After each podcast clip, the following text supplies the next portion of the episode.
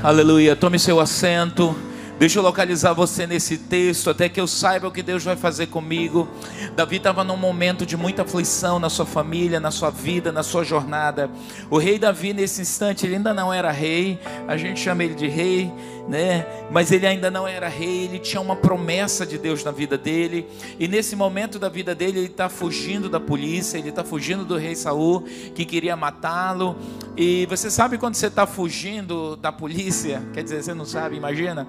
É, quer dizer, de repente sabe, mas é, a gente, não, não dá para dizer a gente quando está fugindo. Você sabe que quem foge está sempre apavorado, está com medo, quando, quando tem coisas como essa envolvida, tem, tem angústia, tem desespero.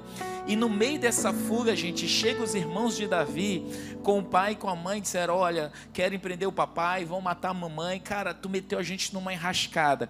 Imagina o seu irmão, sua irmã, uma irmã sua, se envolve com um monte de problema com a polícia e está lá federal na sua casa querendo prender sua mãe e seu pai. Você quer matar esse irmão, né? Mexer com os idosos, tirar da estabilidade. Então, os irmãos de Davi já tinham ira com ele e eles chegam, ele chega com aqueles pais idosos preocupado, sem lugar para estar, sem teto, sem rumo. E ele chega com o rei, ó, deixa os meus pais ficar aqui, aqui é um lugar seguro, eu sei que a polícia não vai chegar aqui, Saul não vai vir aqui. E ele sem direção nenhuma. E aí, como diz no versículo 13, ele diz: Deixa eles ficarem aqui até que eu saiba o que Deus vai fazer de mim. Até que eu saiba o que Deus vai fazer. Eu não estou entendendo absolutamente nada. Eu não estou captando a ideia. Por que, que a minha vida está essa doideira. Eu não estou entendendo porque tantos problemas, tanta tribulação.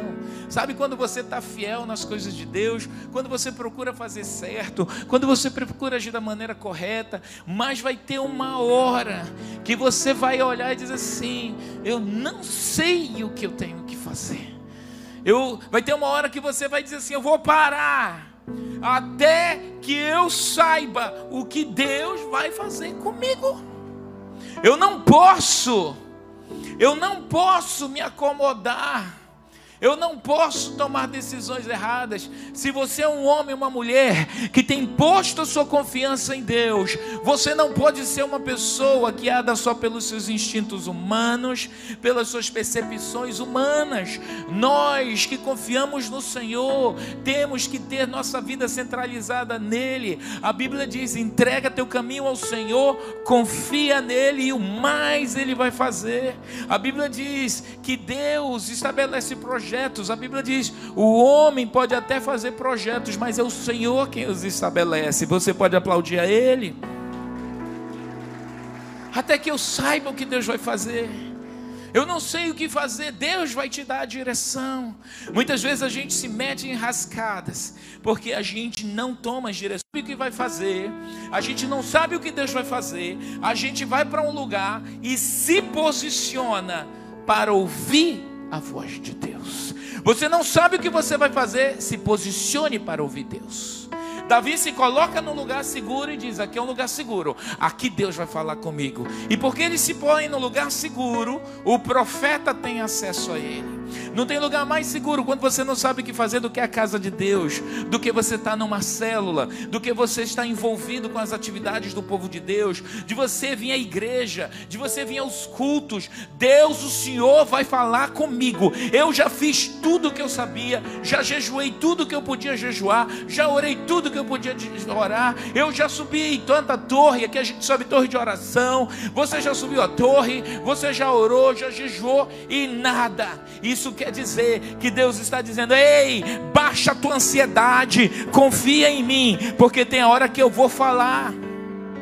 E você vai olhar e dizer: eu não vou dar mais nenhum passo, até que eu saiba o que Deus vai fazer comigo. Eu posso ouvir amém?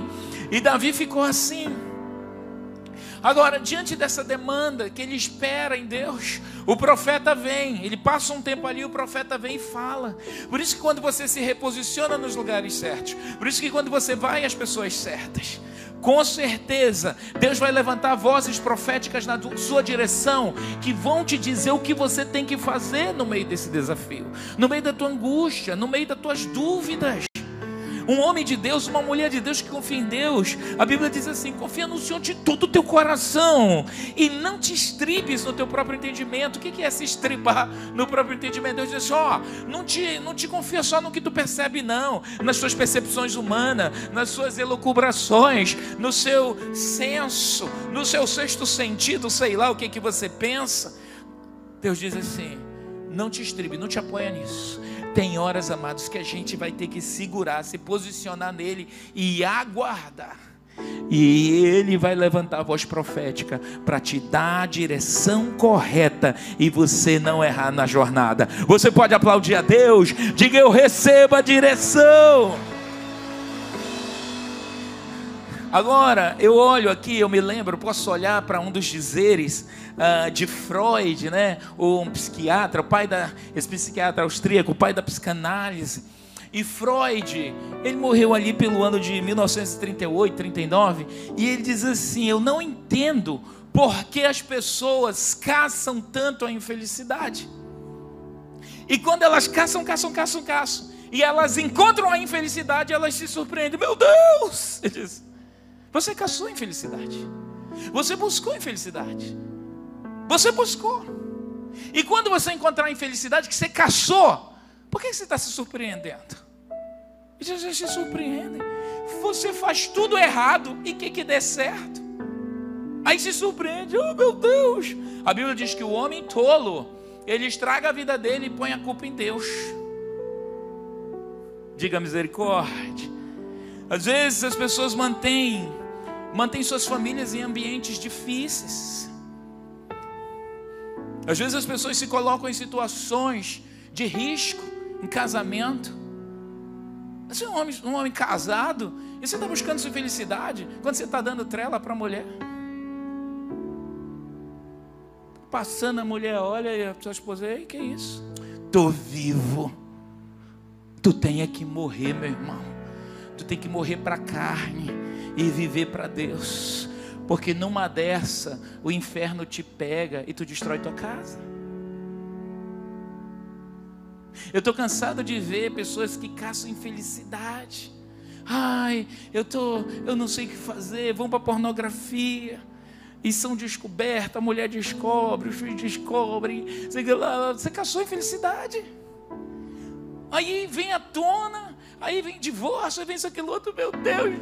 O que, que o Senhor deixou? Não foi Deus que deixou, não, foi você. Você caçou essa infelicidade. Está aí saudável. Sem top de coisas, está com uma diabetes, come um pudim desse tamanho. Daqui a pouco está perdendo o pé, perdendo o braço, perdendo o dedo, perdendo a orelha. Meu Deus, por que você deixou? Você caçou. As pessoas caçam suas infelicidades.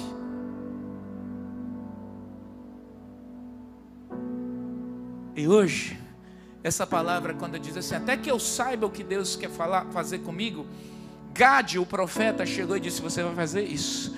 E hoje eu quero ter uma palavra profética na sua direção: Você vai fazer isso. Você não vai caçar infelicidade, você vai ouvir a voz de Deus e ajeitar o que precisa ser ajeitado na sua vida. Eu posso ouvir amém? Muitas vezes, pais se perguntam, pais de filhos de adolescentes e jovens suicidas, por que, que esse menino quer se suicidar? Às vezes a casa é um inferno, os pais não param de brigar. Às vezes a confusão é diária, dioturna. Dioturnamente o negócio ali. Pais que xingam os filhos, que complicam, que. Você vai ter problema, você está caçando infelicidade. Você está xingando seu você está chamando seu filho de maconheiro. Você está chamando sua filha de vagabunda. Você está caçando infelicidade não tem paz na sua casa. Até que eu saiba o que Deus vai fazer de mim, é eu saber que algumas coisas que eu preciso fazer, eu vou ter que fazer. Eu quero ouvir a voz de Deus, eu tenho que me colocar num lugar seguro para ouvir o que Ele tem. E ali no livro de Filipenses 1,6, vamos ler esse texto, abra sua Bíblia em Filipenses, ou ligue sua Bíblia eletrônica, ou acompanhe nas telas, diz: Tendo por certo isto, que aquele que em vós começou a boa obra, a aperfeiçoará até o dia de Cristo Jesus. Esse termo, aperfeiçoará, perfectum no latim quer dizer assim, ó, Deus começou a ajeitar, tornar perfeito, mas ainda não está perfeito todo. Ainda não acabou. Eu posso ouvir amém? Ele ainda não acabou com você. Ele vai continuar acabando com você. Ele vai continuar te aperfeiçoando. Ele vai continuar te orientando. Eu posso ouvir amém, igreja? Ele disse: Eu tenho certeza que Deus, que está te aperfeiçoando constantemente, Ele vai continuar. E essa palavra aqui para o rei Davi, com tanta coisa dando errado na vida dele, ele tinha uma promessa. Você tem promessas de Deus para sua vida? Diga, eu tenho. Então você tem que continuar segurando essa promessa. Às vezes a gente se sabota, sabe, no meio dos nossos problemas. Ah, é, eu eu eu tô nessa vida infeliz aqui, nesse trabalho, porque Deus me quis. Por que, que você não foi se aperfeiçoar? Esse trabalho te faz infeliz. Você vai ter uma aposentadoria merreca. Você vai viver muito mal. Por que, que você não se aperfeiçoa? Faz um outro curso. Volta para a escola. Volta para a universidade. Ai, não. Acho que Deus não quer. Não, você está se sabotando. Quem quer isso para você? Você. Às vezes sua esposa está reclamando, seu marido está reclamando. Vai, amor, aperfeiçoa, vamos melhorar nossa qualidade de vida. Consegue isso, consegue. Não quero, não quero, não quero. Aí vive cheio de necessidades e demandas. Porque o seu tempo livre, que você podia até estar se aperfeiçoando, depois você quer jogar a culpa em Deus de que as coisas não aconteceram e não aconteceram por causa do seu comodismo ser acomodado. Deus disse: Davi, sai desse lugar de segurança. Está com muito conforto aí agora. Foi por um tempo, foi. Agora sai. Sai. Tem a hora que você não pode ser vítima da circunstância. Eu posso ouvir amém, igreja? Tem hora que você tem que ser o, a pessoa responsável por você mesmo. Eu falei aqui no primeiro horário, vou falar aqui também agora, uh, Jean Paul Sartre, que foi é, um dos pais aí do existencialismo na filosofia, e ele falando e elaborando sobre o, o, existencialismo, ele diz uma coisa muito interessante. Não importa, ó, o cara é um filósofo secular, ele disse: meu amigo, não importa o que aconteceu, o que fizeram contigo, não. Não interessa teu mimimi. Meu pai me abandonou, minha mãe não sei o que lá, meu tio isso, não tive recursos, nasci ah, numa favela. Isso aqui. Não importa o que fizeram com você. O que importa, sabe, é o que você vai fazer com o que fizeram de você. Porque quando eu sou só a vítima, Ai, meu marido foi ruim. Meu marido me traiu. A minha mulher me traiu. Me abandonou. Fulano me destruiu. Nunca mais me recompus. Eu fali. E agora eu estou sem forças. Você é vítima. Você é da geração mimimi. Chore, tenha seu luto, soerga-se. O que você vai fazer com a desgraça que aconteceu? E isso é importante. Deus disse pela palavra do profeta Daniel: O meu povo se tornará forte e ativo. Você pode aplaudir ao Senhor? Diga, eu sou forte e ativo. Diga de novo. E ativo. Nós somos ativos. Deus nos deu a capacidade para fazer isso. Agora, quando a gente se permite viver na circunstância, só no conforto, nós vamos ter problemas com isso. Tem coisas, amados, que a gente não controla na vida. Aliás, muitos adventos não controlam assim na vida. A gente não controla. Quem aqui é controlador? Levanta a mão.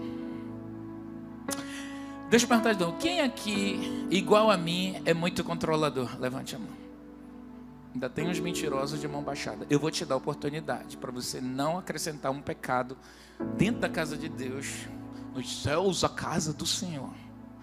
Quem aqui? Não, pastor, eu sou controlador. Leva isso. Gente, todos nós temos uma porção muito grande de controle. Claro. Agora, quando a gente não deixa Deus entrar no controle, e quando a gente se vitimiza nas circunstâncias e no controle de algo ruim para nós, é onde os problemas se estabelecem. E quando eu não, como eu não controlo tudo, eu posso dizer que essas desgraças que eu estou vivendo, ah, eu sou pobre porque é, Deus quis. Ah, eu estou doente aqui morrendo porque essa é a vontade de Deus. Ah, eu estou nessa igreja aqui porque Deus quer que eu viva nessa igreja. Você não tem que viver nessa igreja. Foi Deus que te mandou ficar lá. Ah, eu quero ficar com meu pastor aqui porque eu não tenho opção. Se eu sair, eu vou ser amaldiçoado. Quem disse isso para você? A gente cria muitos sabores religiosos. A gente tem muito vitimismo. O que, que você vai fazer diante da sua demanda? Busque soluções. Busque atitudes. Busque estratégias. Até que eu saiba o que Deus vai fazer comigo. Olha, os grandes heróis da Bíblia, gente, eles tiveram momentos da vida deles, Nirlando, eles tiveram que esperar muito. Olha, Noé, Deus diz: faz uma arca que vai vir uma tempestade. Sim, senhor. Como é que é tempestade? Tempestade tempestade. Diz, Senhor, o que é tempestade? Eu vivo num deserto. Deus diz: faz um barco grande, que vai caber muitos animais, que eu vou dar uma grande enchente. E esse homem, pela fé, creu. Passou 100 anos construindo. Sabe o que é 100 anos? 100 anos da vida trabalhando num barco. O rei, o rei é, é, Abraão passou mais de 20 anos. Deus disse: Eu vou te dar um filho. Depois de 20 anos. Sabe o que é 20 anos esperando, olhando, esperando que Deus fosse dar a direção? José do Egito, Deus mostrou que ele ia se tornar uma grande celebridade, um grande homem. Passou mais de 15 anos. Foi, eu imagino ele lá na prisão, preso, ficha dele, estuprador Disse, meu Deus, eu nem toquei naquela mulher e agora eu sou aqui como estuprador. Lá no lugar, se um dia ele sonhou, se um dia Deus mostrou para ele que governos, sol e lua, se prostrar diante dele, a promessa estava na cara dele, mas ele vivendo uma condição miserável, o grau mais baixo que um ser humano pode ir é uma prisão mas ele tinha uma promessa de Deus.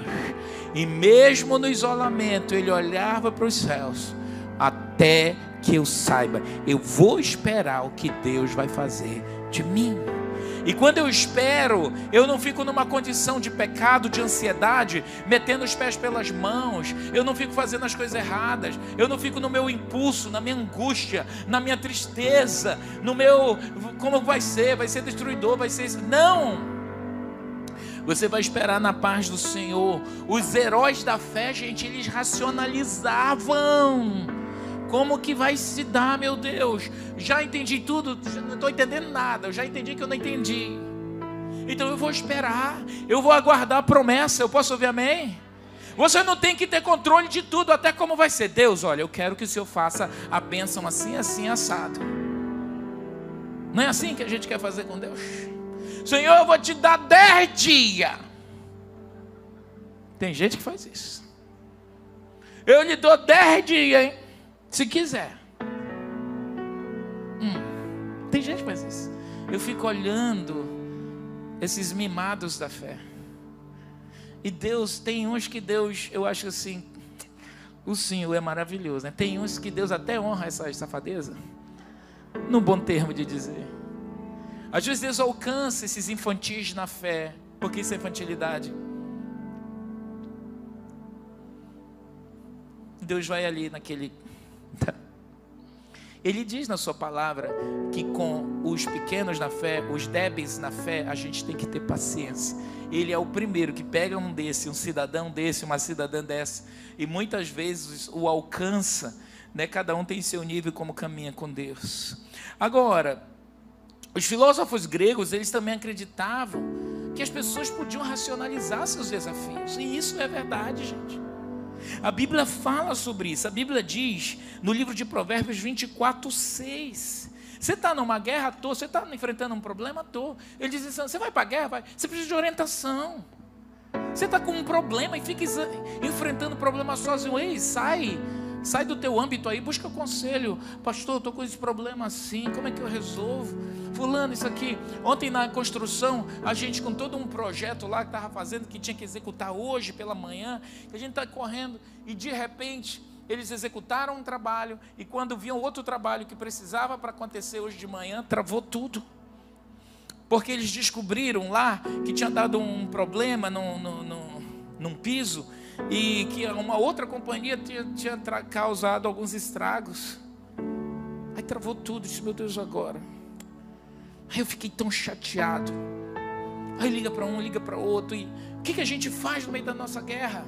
Que a gente tem tempo, tá doido para entrar lá? Só eu? Não, gente. Tá doido para entrar para lá. E aí, nada. E o que, que a gente fez? Multidão de conselhos. Chama técnico, liga para fulano, liga para cicano. Eu e o pastor Cândido, chamamos um, chamamos outro. Como é que faz? Isso, aquilo, outro. Quais são as soluções? Eu consultei mais cinco ou seis pessoas de diferentes percepções. Porque eu, na minha limitação, eu, eu, eu fiz engenharia há, há, há um ano, faz um ano já do meu curso, já me formei. Foi por EAD ensino à distância, mas aqui na igreja, na mão prática. Então, a engenharia que eu sei, eu não sei nem fazer cimento, mesmo. Eu sei que joga ali o negócio, mistura a água, pega um negócio assim, faz e pronto. É isso que eu sei de engenharia, de de construção. Vai medir isso aqui, não faço nem ideia. Mas uma coisa eu sei. Por causa da minha incompetência em várias áreas, eu busco quem é competente. Como é que faz isso, doutor? Isso. Hum, tem situação. Eu ligo para o engenheiro: olha, aconteceu isso aqui, o que você diz aqui? É, a gente não está mais te pagando para te vir aqui, mas me orienta. Eu peço conselho, gente. Eu vou me desgastar com coisas que eu não sei. Eu quero te dizer que tem coisas que você não aprendeu sobre família, que você precisa ligar para especialistas de família.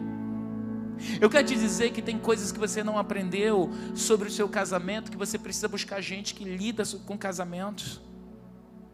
Eu quero dizer que tem coisa na sua saúde que você vai precisar ligar para um profissional de saúde para tratar. Que chazinho não vai resolver, que remedinho não vai resolver. Então, a gente tem que se perguntar assim: o que, que eu estou fazendo de mim mesmo? Porque às vezes eu estou numa condição parado, não estou esperando que Deus faça. Eu estou ali vitimizado, eu estou mumificado por mim mesmo, por minhas crenças. E Deus está esperando que você haja, que você faça alguma coisa a seu favor. Não, mas por causa de fulano, por causa de cicrano, por causa de discípulo, por causa daquilo outro.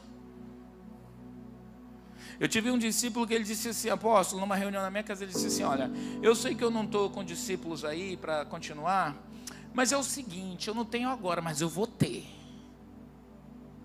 E eu não vou sair porque eu vou ter. Eu posso não ter agora. Não estou conseguindo não, meu pastorado, mas eu vou ter. Porque a vida é feita de decisões também. E quando eu fico esperando no lugar onde Deus vai me colocar, eu me ponho em Deus. Tem horas que você tem que se reposicionar para a bênção vir até você. Tem hora, ó, você que está aí online me assistindo, tem hora que você vai ter que tirar o traseiro desse sofá e vir para a igreja, meu amigo. Acabou a pandemia. Ah, não, mas disseram que está começando de novo. Parece que eu vi um amém, está amarrado. Amém para o cara tirar o traseiro do. Amém. A gente se acomoda. Deus disse que eu vou fazer isso, que eu vou fazer aquilo. O que você está fazendo por isso? Estou esperando em Deus. Você não está esperando em Deus, não. Você se acomodou. E eu quero te dizer, como Gade falou para Davi, eu quero te dizer com voz profética: levanta desse lugar e faz o que Deus te mandou fazer. E o que tens para fazer, faz-o depressa, em nome de Jesus. Eu posso ouvir amém? Aleluia. A Bíblia diz no livro de Eclesiastes que se o seu machado tiver cego, se o seu facão tiver cego, você vai demorar mais para cortar a árvore. E o que, que ele quer dizer com isso? Ele diz que a sabedoria ele acrescenta muito sucesso. Ou seja, se você buscar a sabedoria em Deus, você vai ver as coisas fluírem na sua vida. Porque no livro de Provérbios 19, 3, olha só o que a Bíblia diz em 19, 3, aqui Provérbios. Quando a gente quer jogar tudo em Deus, o insensato, a, insensatez, é a insensatez do homem que arruína a sua vida mais o coração se ira contra o Senhor. O cara faz tudo errado. Ele é tolo. Ela é tola. Olha só, o que você está fazendo para mudar seu casamento? Ah, se ele quiser, ele muda. Eu já fiz tudo. Você vai ter bronca. Você está caçando uma infelicidade. Eu já disse para essa mulher: se ela não melhorar, você vai, vai, vai ter bronca. Você não está tendo vida sexual com seu marido, com sua esposa, você vai ter bronca. Ai, apóstolo, isso aqui não é rede da família, mas eu vou falar aqui. Venha para a rede da família às quartas-feiras que a gente está tratando cama, mesa e banho. E falando sobre os desafios da sexualidade dos casais. Que é tanto problema. Você não tem ideia. Isso não é na vida só dos cristãos, não. É universal. 60% dos casais no mundo vivem alguma desordem sexual no casamento. Isso quer dizer aqui que um bom número de vocês não tem uma vida sexual de qualidade. Ave Maria. E agora, apóstolo? Busque ajuda. Eu posso ouvir amém, igreja? Amém. Tem que buscar. Porque você pode estar destruindo seu casamento cansado de atender mulheres chorosas, disfunções sexuais no casamento, não buscaram ajuda? Disfunções sexuais? Você tem uma disfunção, não consegue ter uma vida sexual com seu marido, vá tratar. Não quero. Marido, amor, dois meses. Nem senti. Eu quero te dizer que tem uma Kenga lá no trabalho dele, doida para pegar teu marido. E vai ter uma hora que ele vai sentir o, o cheiro dela e vai querer ela. Aí você vai vir chorando para o seu pastor.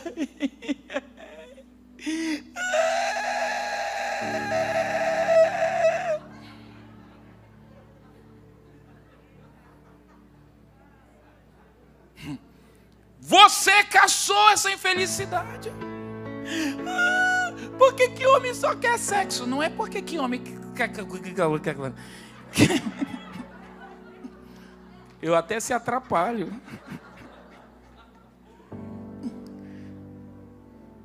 Faz parte da vida, amado. Eu nunca esqueço uma mulher em Atlanta, chegou comigo, apóstolo, casamento não devia ter sexo, o senhor não acha? O senhor não concorda comigo? Eu olhei para a cara do marido dela bem assim de ser infeliz na cama com essa mulher. Tem que tratar. Que tratar. Eu acompanhei um caso que ele chegou comigo e disse assim: dentro do meu gabinete, ele olhou para um lado, olhou para o outro, só estava nós dois. Mas ele olhou para se certificar se não tinha nenhuma câmera, nada, dizendo. Acho que ele olhou debaixo da mesa, está aí. Apóstolo, nunca vi os seios da minha esposa. Vocês são casados há quantos anos? Mais de cinco.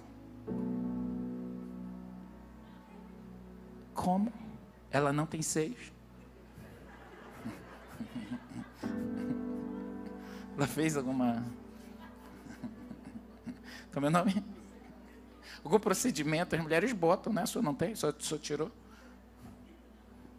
Caso eu, eu disse, minha esposa nunca deixou. Mas eu fiz o casamento de vocês. Ele disse: Pois é, mas desde a noite de núpcias, ela se botou debaixo dos lençóis se tranca no banheiro e eu nunca vi a nudez da minha esposa. Onde você acha que acabou esse casamento? Com ela chorando no meu gabinete.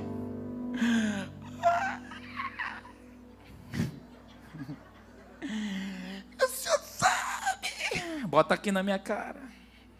Que se você estiver fazendo essa sem vergonha, esse pecado com seu marido ou com a sua esposa, porque está assim de homem, com disfunção erétil, o negócio não sobe e não busca ajuda. Está assim, ó. Apóstolo, o senhor está falando isso? Estou.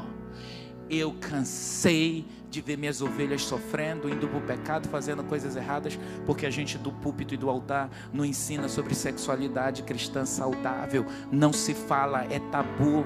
Nessa igreja eu decidi, não vai ser tabu. Nós vamos ensinar de maneira equilibrada, saudável, e nós vamos ver as nossas famílias sendo restauradas.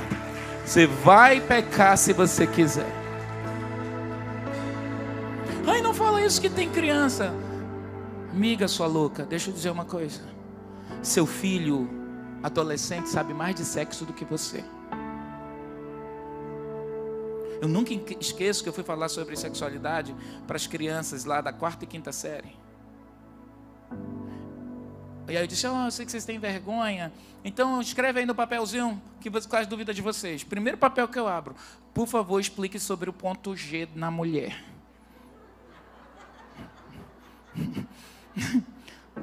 Eu até se assustei de novo.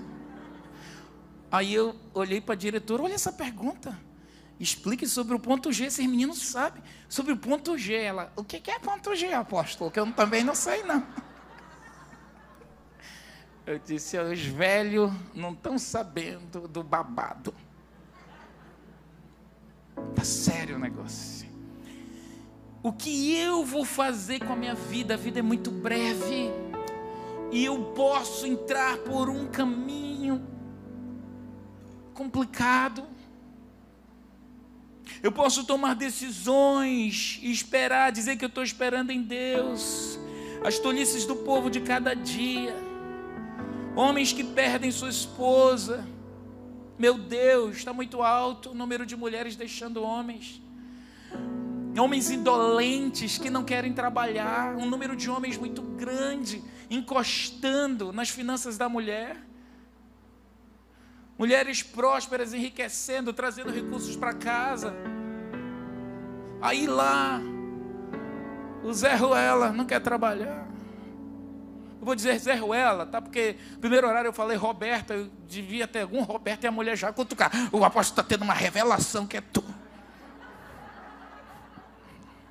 Então, Zé Ruela não oferece, não, não corre o risco de ser processado. Tá cheio de Zé Ruela, gente. A mulher cresce, vai, faz universidade, isso, aquilo, outro. Ele...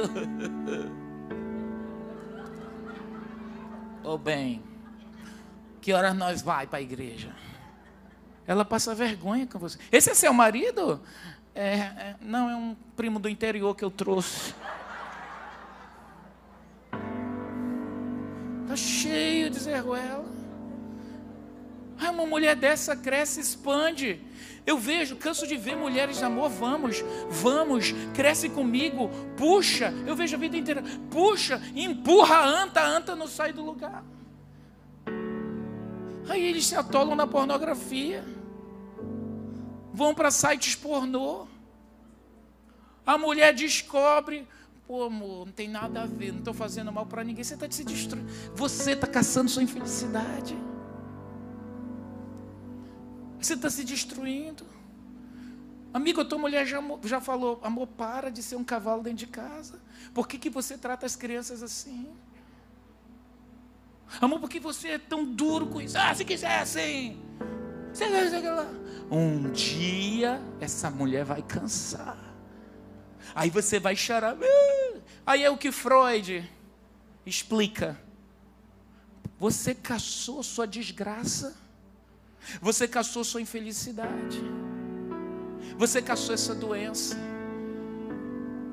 Vê que tem homens com diabetes ou hipertenso, mas eu quero falar dos diabéticos aqui. Você acredita que tem homem que esconde leite moça dentro de casa para a mulher não ver. Quando ele pode, ele pega o leite moço. Aí ele esconde. Porque quando a mulher vê, a mãe mulher, né? Tu já tá comendo leite, menino. Você está se matando. Amanhã perde o pé, perde o dedo, perde o pinto. Porque diabetes vai afetar. Deus, por que, que o Senhor deixou? Eu não consigo mais. Você caçou isso? O açúcar te venceu? Deus, por que, que eu estou de seio? Eu sou homem, mas eu estou. Eu olho, meu peito é maior do que da minha mulher. Você vive sedentário, você não se trata. Você está se destruindo. Quando a gente para para dizer assim, até que eu saiba o que Deus vai fazer. Você estava até hoje num lugar de acomodação. E hoje eu venho como profeta Gade te dizer: levanta, sai da tua acomodação, faz o que você precisa fazer, ouve a voz do Espírito Santo, deixa ele confrontar teu pecado, deixa ele te tirar dessa morbidez, deixa ele te tirar dessa insanidade. Você vai destruir sua família e depois não vai ter jeito. É loucura. Você sabe por que, que eu estou com essa doença? Sei. Você desobedeceu a Deus. Você sabe por que eu estou grávida? Sei. Você deitou com um homem. Fora da, da aliança. O que, que você está fazendo? Minha mulher descobriu que eu estou com filhos. O que, que eu vou fazer? Por que, que Deus permitiu? Deus não permitiu.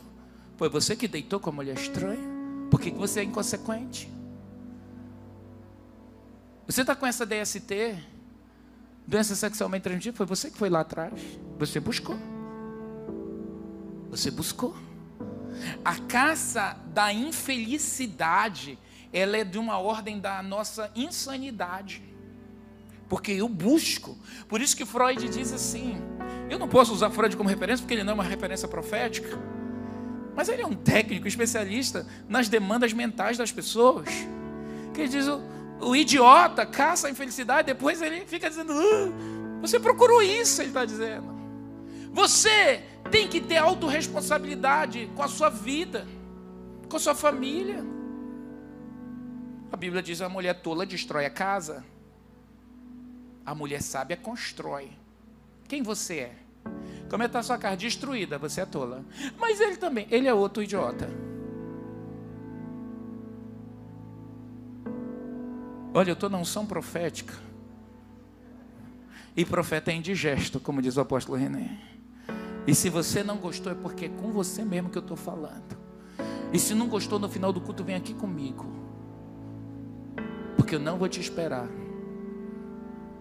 para orar por você. Você vai vir aqui comigo e você vai se ajoelhar aqui nesse altar e dizer: Deus me ajude. Porque às vezes o nosso orgulho nos destrói.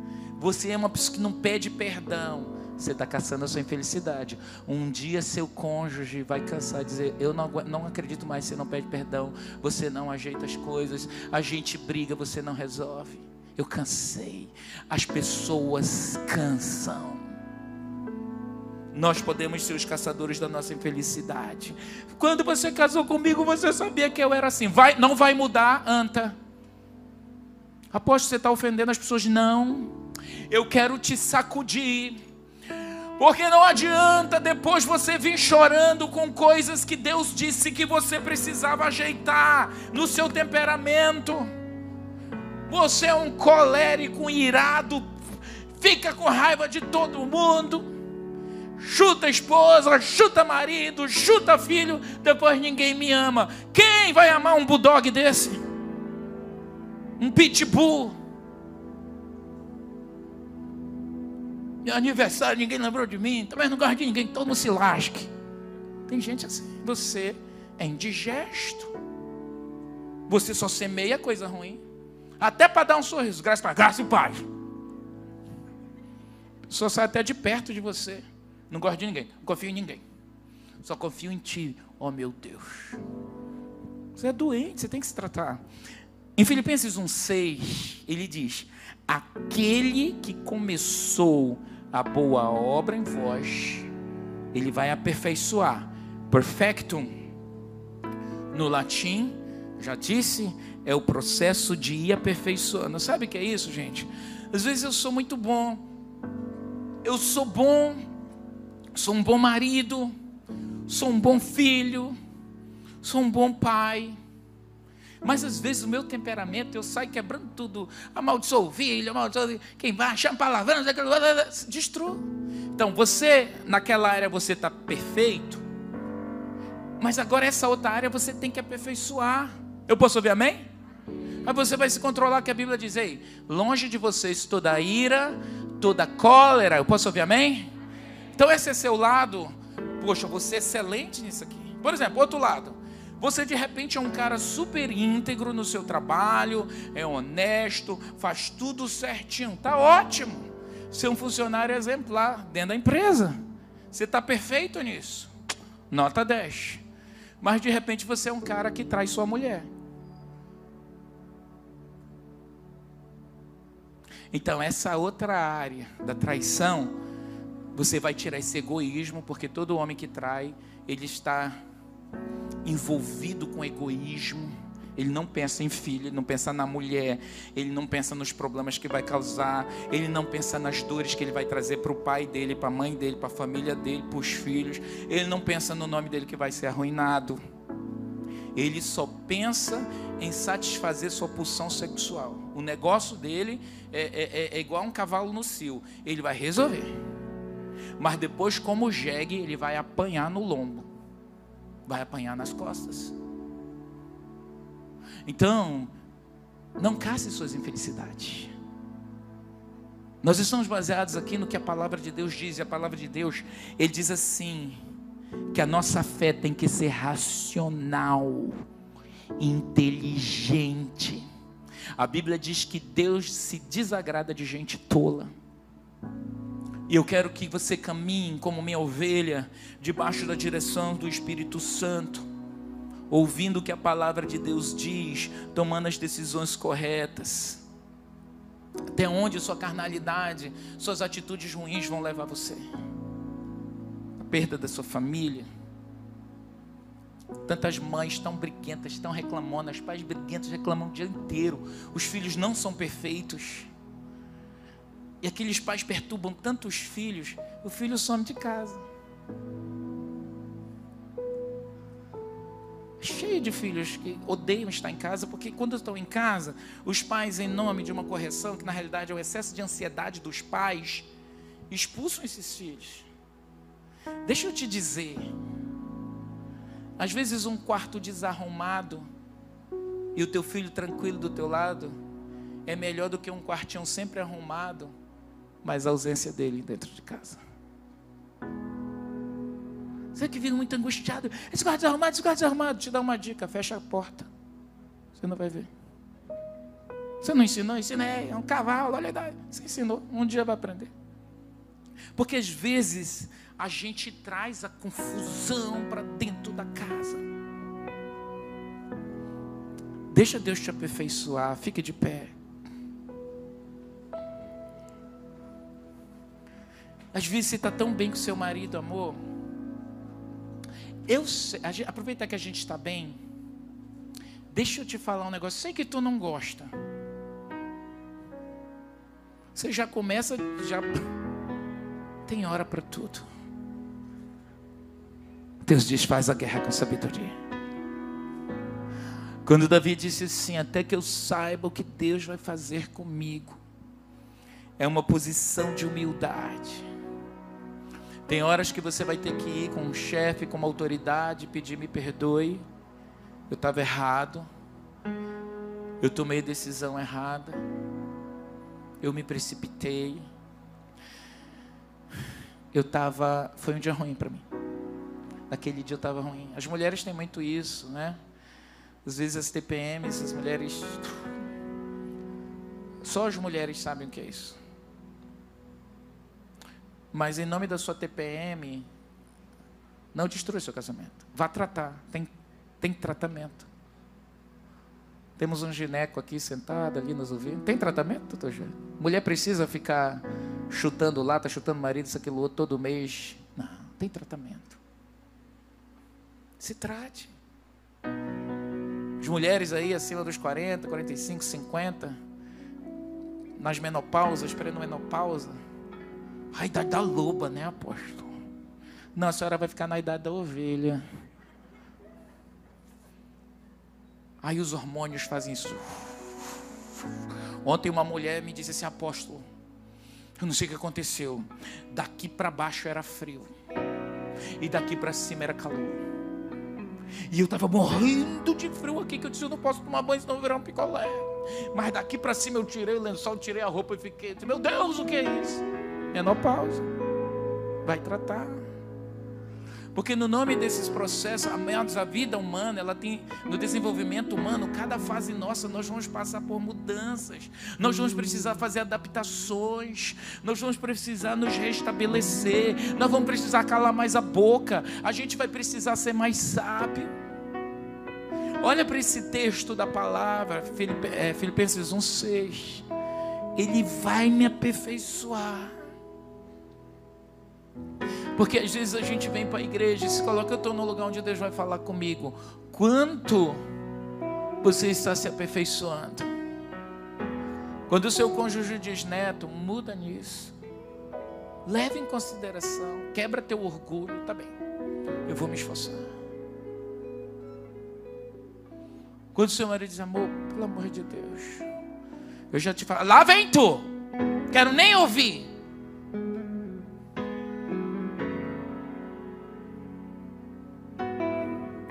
Não caça a infelicidade. Cuidado como você fala com seus filhos. Vou te dizer uma outra coisa para encerrar. Tem sempre um traficante querendo adotar seu filho.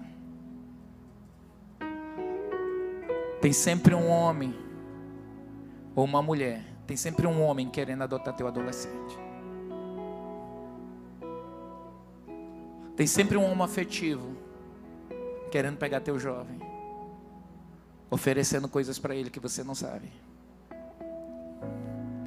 Tem sempre um traficante querendo fazer mais fácil a vida do seu filho. Então, tenha sabedoria. Nós vivemos numa sociedade com muitos inimigos que querem destruir a nossa casa. Ah, mas no meu tempo, no teu tempo, tiozinho, hoje mudou tudo. E se você não souber lidar com os problemas que estão aí fora, batendo, nós vamos ver mortes, perdas de família, suicídios. que você está nesse casamento que esse homem te bate? Meus filhos estão passando fome. Lei nele. Ah, eu não quero. pai dos meus filhos vai preso. Você vai deixar eles passar fome por causa do irresponsável? É lei. Lei, né, doutora? Esses dias, uma dessas mães queria que sustentássemos o filho dela, os filhos, porque ela não quer usar a lei para o marido. Você acha isso certo, igreja? Não. Quem pariu, Mateus, que tome conta. Uh, uh, para lá. Aqui não. Nós temos realmente necessitados e não indolentes.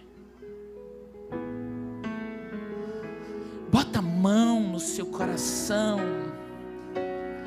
Porque essa palavra hoje é uma palavra de sabedoria, de reflexão. E você vai olhar para dentro de você e dizer: Senhor, eu, eu não posso ser um caçador das minhas infelicidades. Com sinceridade no teu coração, diga: Espírito Santo de Deus, me ajuda a tratar minhas demandas. Se você está doente, vai buscar ajuda. Se você está fraco espiritualmente, vem para a igreja, abre a Bíblia, ora, não fica parado. Por que, que você sabe que está morrendo espiritualmente e você fica parado? Você não age, você não busca ajuda, você vai morrer. Você vai morrer espiritualmente. Você está vendo o seu casamento se acabar, busca ajuda. Ah, já busquei tanto, busca mais. Busque pessoas. Faz outra campanha. Faz outra campanha. Ah, eu vou divorciar. Você não sabe o que é divórcio. Você está pronta para divorciar? Tô.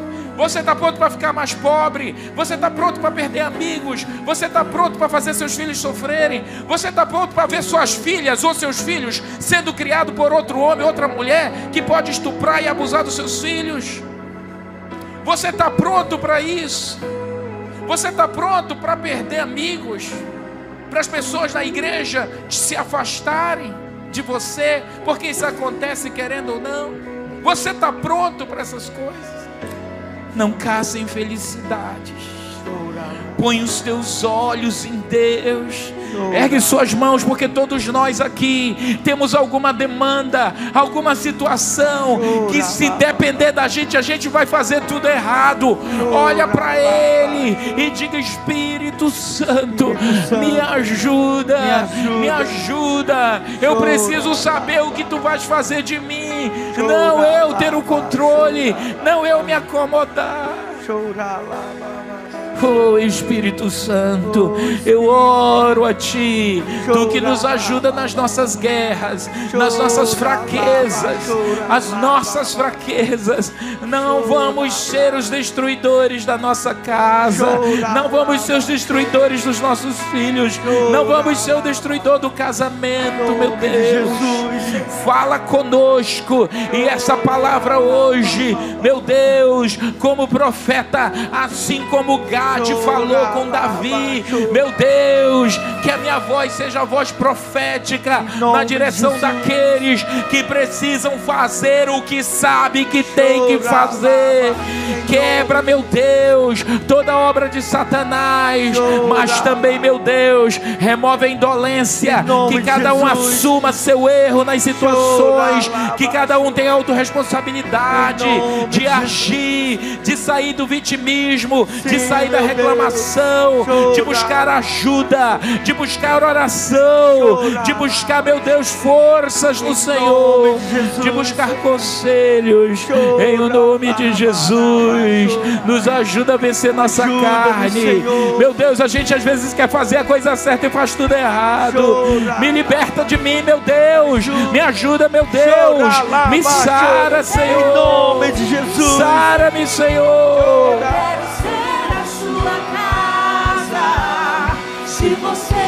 Sara-me, Senhor. Eu sei, eu mereço o pecado. Então enche-me de até que não haja mais espaço. Pois quando estou em tua presença, o meu viver é transformado. Então liberta-me de Erga suas mãos para Ele. Eu quero ser a sua casa.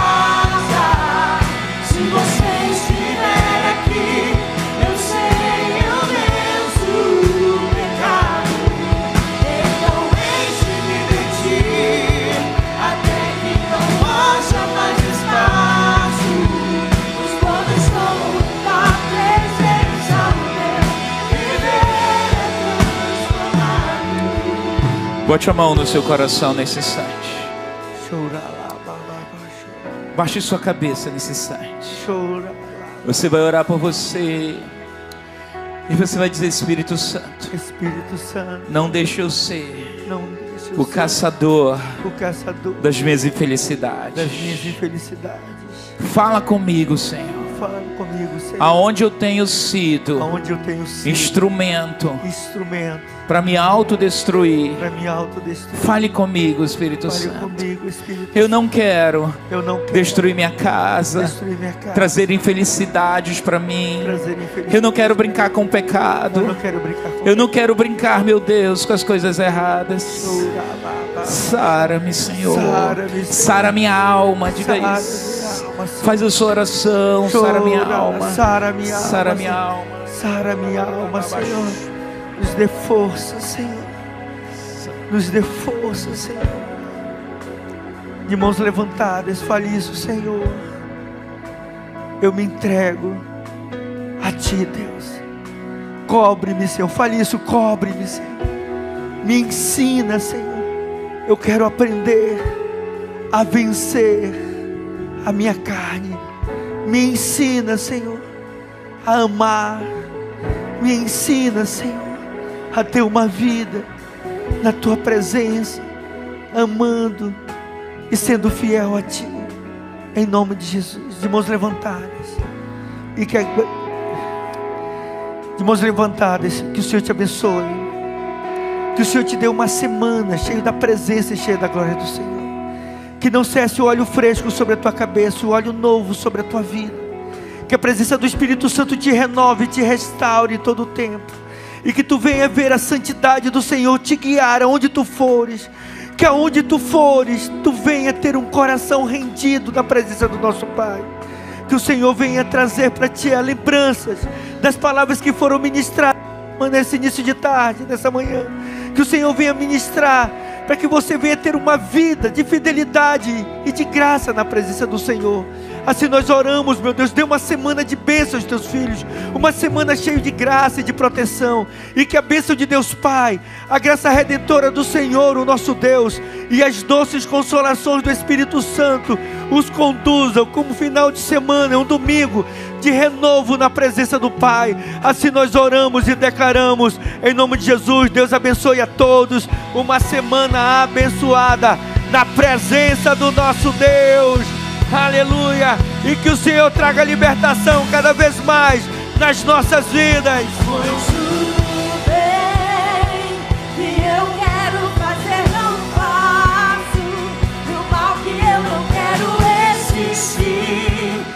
diabo.